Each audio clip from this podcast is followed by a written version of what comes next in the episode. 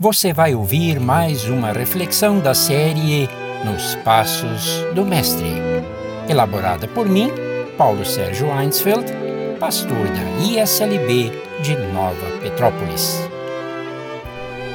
Menino com Futuro, Lucas 2, 41 a 52. A casa está movimentada as conversas giram em torno da longa viagem. O menino não para de fazer perguntas e planos. Esperou ansioso completar seus 12 anos para finalmente conhecer a capital. Como seria sua primeira Páscoa fora de casa? Maria e José preparam um lanche extra para o guri que cresce mais que suas calças. Deixam os filhos menores e a carpintaria ao cuidado de alguns parentes. Tudo transcorrera de forma tranquila.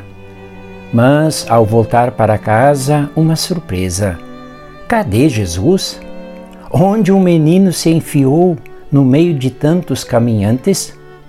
Depois de procurarem por tudo que é canto, encontram o rapazinho conversando com os doutores da lei e a nível de quase igualdade. Fazer perguntas era seu forte.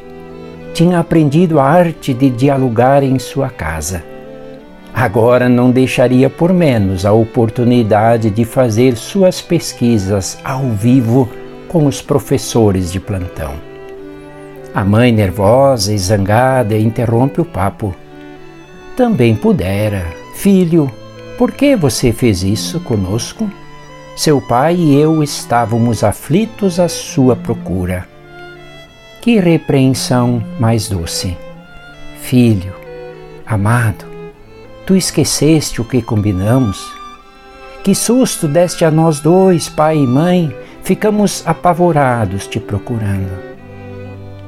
Notem como esta repreensão é bem colocada, com firmeza, mas também com serenidade que bom seria se todos os adolescentes ouvissem de seus pais palavras assim. Não se passa a mão por cima, mas também não se xinga de forma histérica. Nós precisamos reaprender a arte de disciplinar.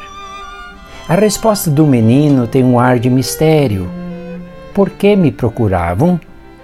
Não sabiam que eu tinha de estar na casa de meu pai? Desde cedo Jesus tinha o desejo e a necessidade da comunhão com Abá, seu Pai Celeste. Jesus volta sem bate-boca. Certamente boas risadas vieram após a reconciliação. Boas lembranças da festa da Páscoa amenizam o cansaço da caminhada. Ele não perderia a Páscoa no ano seguinte de jeito nenhum. O evangelista Lucas faz o resumo. Jesus crescia em sabedoria estatura e graça diante de Deus e dos seres humanos. Que belo e saudável crescimento em todas as áreas. A dureza do clima semiárido, as carências materiais, a ausência de internet não impediram que Jesus fosse um menino com vontade de aprender, de conviver, de orar, de celebrar com o seu povo. Esse menino, sim, teria futuro.